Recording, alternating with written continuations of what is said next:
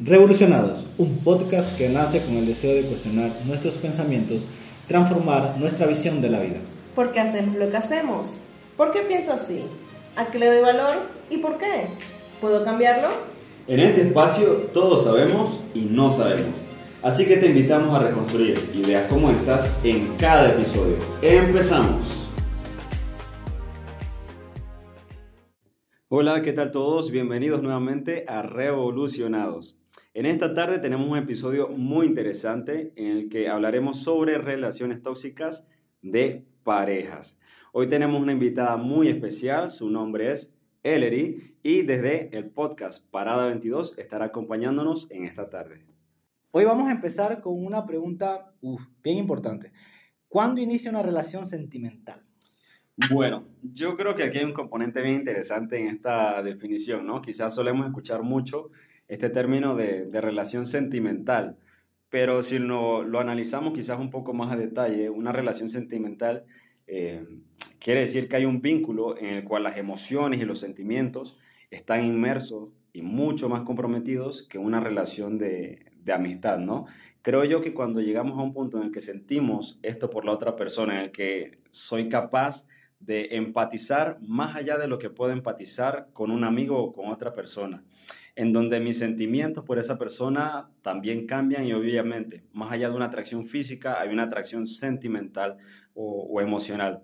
Creo yo que es un punto de partida para, para saber que algo en esa relación con esa persona está cambiando y, tiene, vamos a decirlo así, la posibilidad de pasar de una relación de amistad a una relación de, de pareja o relación sentimental. Claro, y, algo importante de eso es que, que sí es mutuo el sentimiento. O sea, porque puede que tú lo sientas y puede ser difícil que la otra persona no lo sienta.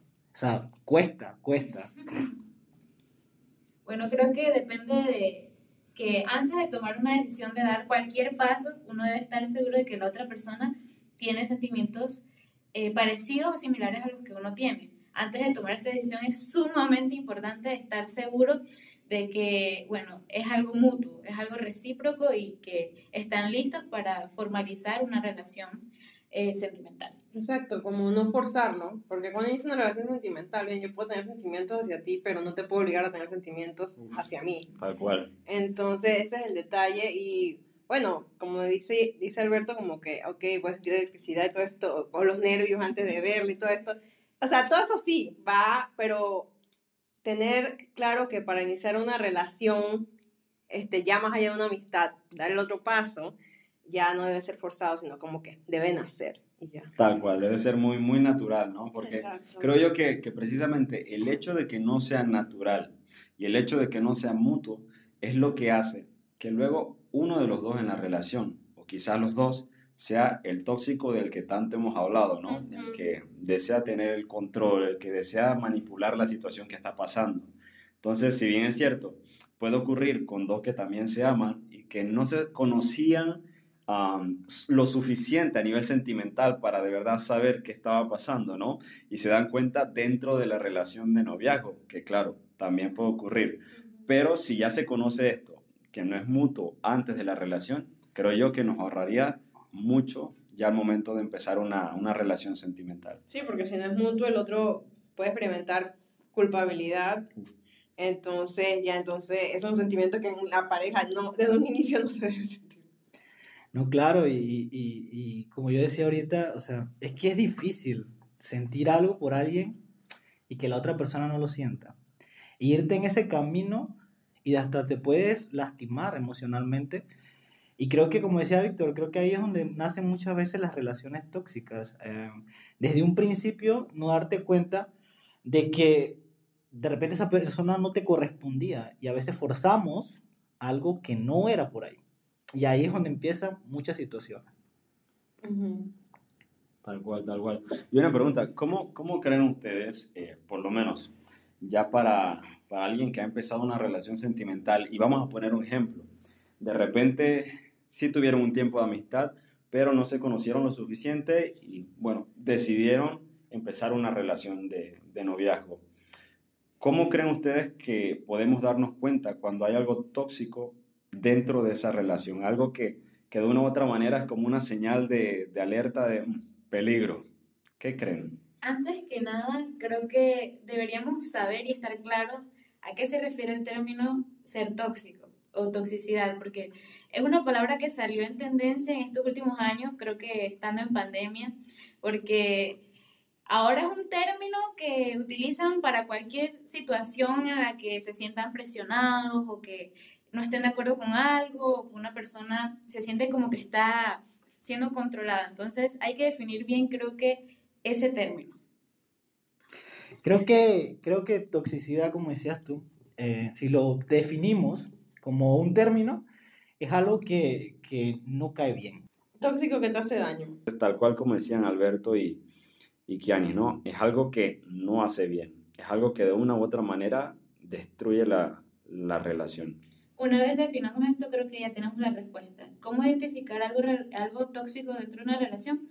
Cuando hay manipulación y cuando uno se siente como dominado o domina a otra persona. Entonces, ahí identificamos Mm. cuando está esta situación ocurriendo en una relación. Excelente, excelente. No, y yo creo que de repente este factor que tú mencionas, porque, o sea, el control es clave, o sea, se suele ver, ¿no? Pero con la manipulación, yo creo que a veces en las relaciones de pareja, no sé si es tan consciente cuando uno dentro de la, de la pareja trata de tener ese carácter manipulador. Eh, es decir, hago algo, sin importar mucho que sea, para conseguir mis propios fines, lo que yo quiero. Eh, y quizás con cosas pequeñas, ¿no? Eh, con, con cuestiones cotidianas, ¿no? Quiero que esté aquí temprano en casa por X o Y motivo, quiero que, pase tiempo conmigo, eh, invento algo, creo algo. a veces, de hecho, hasta, hasta hay parejas que son un poco, voy a llamarlo así, somáticas, ¿no? Es decir, inventan algo de, de malestar fisiológico, físico, con tal de llamar también la atención y, tener a la otra persona cercana. Entonces, este factor de manipulación creo yo que, puede llegar a, a más, si bien es cierto, empieza con cosas cotidianas, pero puede ir a más con, con el tiempo, ¿no? Aparte del factor control que, que mencionabas. Y yo creo que, eh, como decíamos en antes, siempre hay una víctima y un victimario. Am, muchas veces la- las personas eh, víctimas, cuando tienen, por ejemplo, como decías ahorita, em, de repente se hacen los enfermos, por decirlo así, para que la persona se quede. Pero esa otra persona muchas veces no se da cuenta, es porque también dentro de él no logra identificar que no, que no necesita eso. O sea, que no necesita ser dependiente o que la otra persona no necesita estar 100% con él, sino que también tiene un cierto grado de libertad. Creo que una de las características también de si hay algo tóxico en una relación también va en base a la libertad. Muchas veces perdemos, eh, no, no nos damos cuenta de que hemos perdido lo que nos gustaba tanto hacer. De repente de una manera positiva, pues que nos gustaba salir o compartir con, con amigos, compañeros, ir al cine o X o Y cosas. Y ya no tenemos ese tiempo, ya hasta las amistades las perdemos y no nos damos cuenta de que se perdió un cierto grado de libertad que nos hacía bien.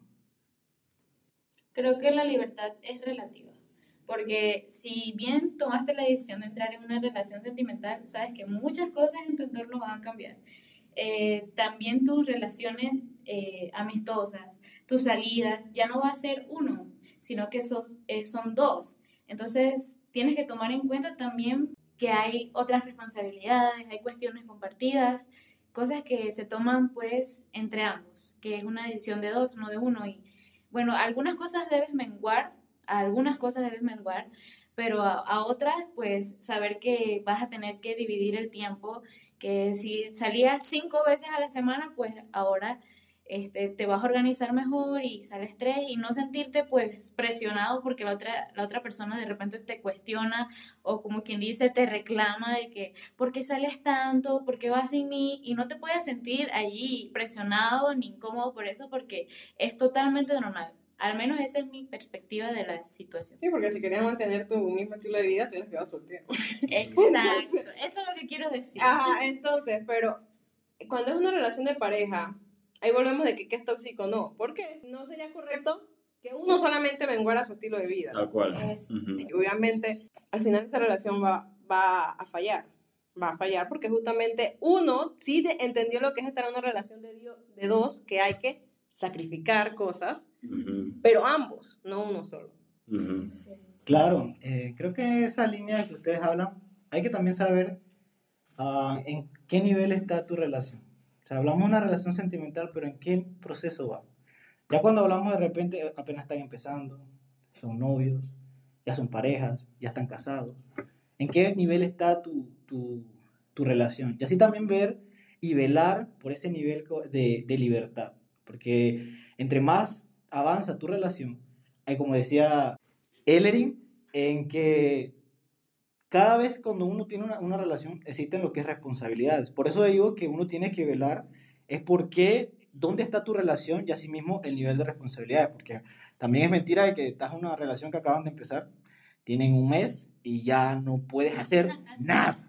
O sea, ahí es donde también tienes que ver, pues, la parte de que en qué nivel está tu relación y asimismo el nivel de responsabilidad que tienes en esa relación. Y, y claro, la parte de que, de que ya no es uno solo, tienes que tenerlo claro. Si tienes que tener la parte de que dependes de otra persona trabajar contigo, eh, salir juntos, darle tiempo a esa persona. Y cuando, por ejemplo, ya estás casado, tienes una pareja, lógicamente es mucho más tiempo que debes dar a tu hogar, tu familia, porque tienes que velar por la casa, tienes que estar juntos como parejas, también si tienen hijos, también hay que ver la parte de los hijos.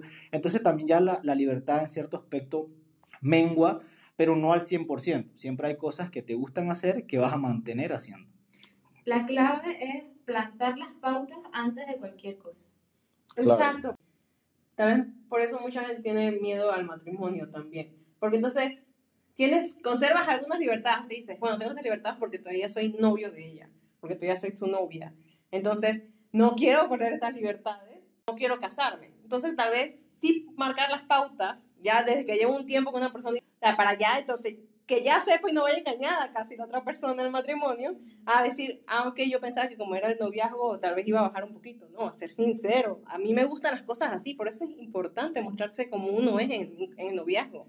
Después del matrimonio. Y poner, A poner las- pautas. la- poner las cartas sobre la mesa desde el inicio. Exacto. Es que desde, desde el inicio mostrarte, como mostrarte tal como eres, porque es mentira también. Yo inicio con alguien, es mi novio, y entonces yo veo que todos los fines de semana está saliendo con, con gente, ¿no? Y yo no, yo soy responsable de no comunicarle a él que a mí me molesta. Continúa, continúa la relación, continúa la relación. Cuando nos casamos, oye, ya tú no puedes salir mal. Entonces, no, hay que mostrarse tal como uno cree desde el principio. Claro, claro. Porque entonces ahí también pasa algo. La otra persona llega a interpretar que, que es tóxica, pero más allá de interpretar que es tóxica, es que nunca se abrieron para conversar Exacto. de lo que no les agradaba Nunca. o de los límites, ¿no? Que obviamente en toda relación siempre tiene que haber límites. Y si bien es cierto, muchos de esos límites parten del amor, es decir, ah, no iré a fiestas porque no, quiero pasar tiempo con mi novia, o viceversa para las chicas, ¿no? Pero muchas veces es cierto también que hay cuestiones que, mm, vamos a decirlo así, el amor no nos las dice y es necesario hablarlas. Es decir, los puntos de quiebre de la relación es necesario tocarlos a tiempo antes de llegar a un compromiso tan serio como el matrimonio y justo ahí darnos cuenta de que hubo mucho que no hablamos y que de una u otra manera ese silencio o haberlo callado está afectando ahora nuestra relación. Exacto, entonces la gente piensa, ok, el matrimonio daña relaciones. No, es que nunca te mostraste antes del matrimonio como eras. Ese es el detalle. Ay, ahora viene a ponerme límites. Siempre quiso ponerse, ponerse esos límites, siempre quiso hacerlo. Ahora se siente con el poder de hacerlo. Ese es el, el detalle, que uno tiene que siempre mostrarse tal cual, con tus ideas y todo. No me gusta que salga, no. Si a ti te gusta que salga, perfecto. Oye, sí, vámonos los dos, o bueno, no importa, tú te vas con tu grupo de amigos, yo con... Ok, pero marcan las pautas desde el principio, no viven engañados en una relación. Tal cual, el secreto quizás está en poder llegar a acuerdos, ¿no? Es decir, porque también puede ser, no me gusta que salgas con, con amistades, pero siempre hay que analizar un poco de, de fondo, ok, qué tan sano también es esto, ¿no? ¿Será que no puedo salir con nadie? Entonces, porque ya ahí sí está coartando la libertad, como decía Alberto, ¿no? Ajá. Y ahí sí es interesante poder llegar a negociar, ok, no voy a salir tanto con amigos, pero vale, ¿te parece que de repente salga una vez cada dos semanas, una vez dos semanas? ¿Te parece bien? ¿Te gustaría acompañarme? O sea, es cuestión de ir en- integrando también a la otra persona dentro de, de las Y ver actividades. desde el principio si funciona, no esperar a tener algo serio Claro. para entonces ver si funciona. O sea, desde un principio estar testeando, justamente si somos este, buen material para una relación nosotros dos. Es Ya. que si bien es cierto, la clave es poner las pautas sobre la mesa, lo ideal es llegar a un acuerdo. Exacto. En eso Sí, porque yo no sé cuántas veces de repente los que estamos aquí hemos escuchado relaciones de que tú me conociste así. Y yo Porque no- ahora quieres que cambie. Era- Exactamente. Por era que la otra persona hace rato quería que cambiara, pero no lo dijo. Exactamente. Y, y lo curioso y todo esto, y lo que me llama la atención, es que, aún pese a todo esto, y, y que llega una relación así y salen estas frases, ¿no? Tú me conociste, tú te enamoraste de mí de, de esta manera y no sé qué. Lo que me llama la atención es por qué estas relaciones todavía se mantienen. Es decir, por qué las personas se mantienen dentro de relaciones en las que saben que la otra persona ya no está dispuesta a cambiar y, y que no está dispuesta a hacer nada para, para mejorar lo que a ambos les incomodan. Apego, costumbre. Creo que esas son las respuestas. Como algunas personas también lo llaman el complejo de la bella y la bestia. El Con mi amor te voy a cambiar. Uf, no vas a hacer claro, una claro, claro, ¿no? Te voy a volver mi príncipe. Espérame al baile que ahí te transformo. Entonces también, ¿no? También el hecho de yo, ok, yo voy a tener el poder de cambiarte. Yo Wow. te voy a mejorar como persona. que Entonces, también suena un poco posesivo, ¿eh? Y eso, y eso pasa muchísimo. Wow, eso es impresionante la cantidad de relaciones que van. Lo conocen, no, que él es así, así, no. Yo lo voy a cambiar. Él va a cambiar. Él va a mejorar. Pero ni siquiera se lo dijeron. Exacto. Ni siquiera le dijeron, oye, esta parte de ti no me gusta. Pero yo, creo- yo creo, considero que si uno lo dice al principio, la otra persona y sabes que, bueno, no te quiero. Si a mí me gusta beber, pues ya, pues yo no voy a cambiar mi manera de beber. Así que terminamos, por decirlo así. Pero hay muchas veces que no, ahí se lo aguantan, ahí se lo aguantan, porque yo lo voy a cambiar, yo lo voy a cambiar. Y se quedan con ese yo lo voy a cambiar años, envejecen y nunca cambió. Y, y miren esto súper interesante, ¿eh? O sea, Ellery menciona que de repente hay personas que se mantienen dentro de una relación por costumbre. Y, y no sé, Ellery, si podrías ahondar un poco más, porque la verdad creo que es un término que necesitamos quizás romper un poco de paradigmas también. Bueno, cuando digo que a veces una persona se queda dentro de una relación de este tipo, eh, es por la costumbre a, a estar siempre con esa persona, porque te acostumbraste a su manera de ser, porque te acostumbraste a- incluso hasta a lo negativo de esa persona. Entonces, como que salir de la costumbre y de la tradición para todo el mundo es un cambio drástico y creo que es algo que todos lo sabemos, que cuando hay un cambio eh, fuerte puede causar hasta traumas, entonces uno tiene miedo de repente a quebrar eso, a salir de lo que, de lo que uno siempre pues practica o de lo que ha, estado practicando por mucho tiempo, que en este caso sería estar dentro de una relación tóxica. Y puedo hablar con, con experiencia es porque, o sea, yo misma creé un ambiente tóxico dentro de una de mis relaciones y yo sentía pues que, que no podía salir de ahí por vergüenza, porque ya estaba acostumbrada y que en algún punto pues de repente las cosas iban a cambiar. Y me acostumbré a, a la manera en que nos tratábamos, en que nos hablábamos, en que de repente pues nos oprimíamos un poco, nos reprimíamos muchas veces lo que pensábamos, lo que sentíamos y creíamos que así íbamos a poder superar las cosas, pero llega un punto en el que definitivamente pues hay explosión y no se va a poder. Entonces eh, caí en cuenta que yo no podía terminar antes la relación o esa persona no podía terminar antes la relación porque estábamos acostumbrados a convivir de esa manera. Y, y precisamente es eso lo tóxico, ¿no? Nos acostumbramos a un estilo de vida que, que sin darnos cuenta quizá nos está afectando. Y, y obviamente quizás también a la otra persona. Pero creo yo que siempre tenemos que cuidar, aún en la relación de pareja, tenemos que cuidar una salud también individual, obviamente, ¿no? Es decir, para yo poder dar algo de bienestar a mi pareja, yo también necesito estar bien conmigo mismo. Eh, y, y bueno, eh, es un término amplio, creo yo que abarca mucho, pero, eh, o sea, necesitamos cuidar, necesitamos cuidar y incluso- creo que es clave. Incluso, me acordaste, ahorita que estás mencionando eso, una canción en inglés, este, que la, la cantante, la escritora, justamente habla de cómo hay un punto en una relación de que incluso una persona se puede vivir por la otra, llegando a un punto, pero la otra no termina la relación, simplemente la tolera. O sea, te tolero junto a mi vida. ya. Y eso es algo muy tóxico porque entonces esa persona que te tolera siente entonces que tú le debes porque le está haciendo el sacrificio de seguir junto a ti. Entonces es complicado eso de tener a alguien forzado, por decirlo así, por tu amor, forzado a quedarse contigo, porque esa persona no te quiere, simplemente te tolera. Y entonces eso, ella va justamente al fracaso. Yo creo que otro de los puntos de que las personas se mantienen dentro de una relación tóxica abarca una parte que es tradición. Muchas veces no me separo porque el que dirá, porque el que van a hablar, Claro, las porque las opiniones de las otras personas, y entonces lo que hago es que me como lo que sufro me aguanto lo que sufro para que las demás personas no hablen de mí. Entonces también va mucho en eso. Y creo que va en el punto de que cuánto nos amamos. ¿Cuánto somos capaces de poner nuestro amor personal por encima de X o Y situación? Primero tengo que buscar mi felicidad. Y si soy infeliz junto a esta persona, porque ya hay situaciones que no, ya pasan a lo tóxico, ya, se termina la relación. Pero alguien que no tiene amor propio no es capaz de hacerlo. Pienso yo, no sé ustedes. Creo que cuando identificas que hay algo tóxico dentro de la relación, lo primero tienes que lo primero que tienes que hacer es ver si tú eres el que causa la toxicidad dentro de la relación o si es la otra persona que está controlándote, manipulándote, dominándote. Entonces de allí pues parte todo.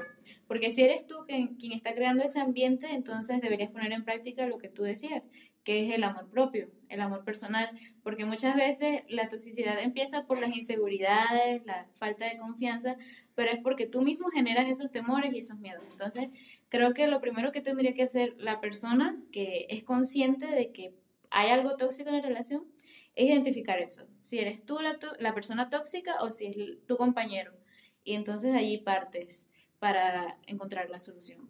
Y partiendo de ello, ¿no? O sea, el hecho de poder reconocerlo es decir luego, bueno, a esto tengo que darle importancia, es decir, tengo que tratarlo.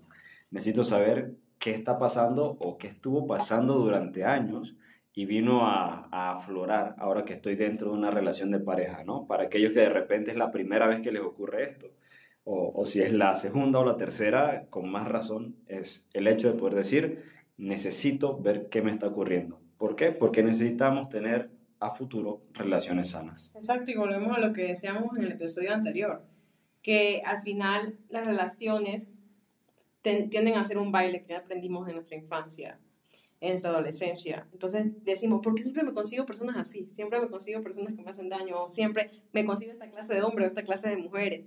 Y es porque son los pasos que te sabes. Y entonces ocurre esa magia y esa conexión cuando ves a la otra persona que sabe también esos pasos. Y otra vez vuelve la relación tóxica. Y por eso es importante el amor propio, para sanarte, conocerte y entender, aunque me sepa esta coreografía, no quiero bailarla más, quiero aprender una nueva. Claro.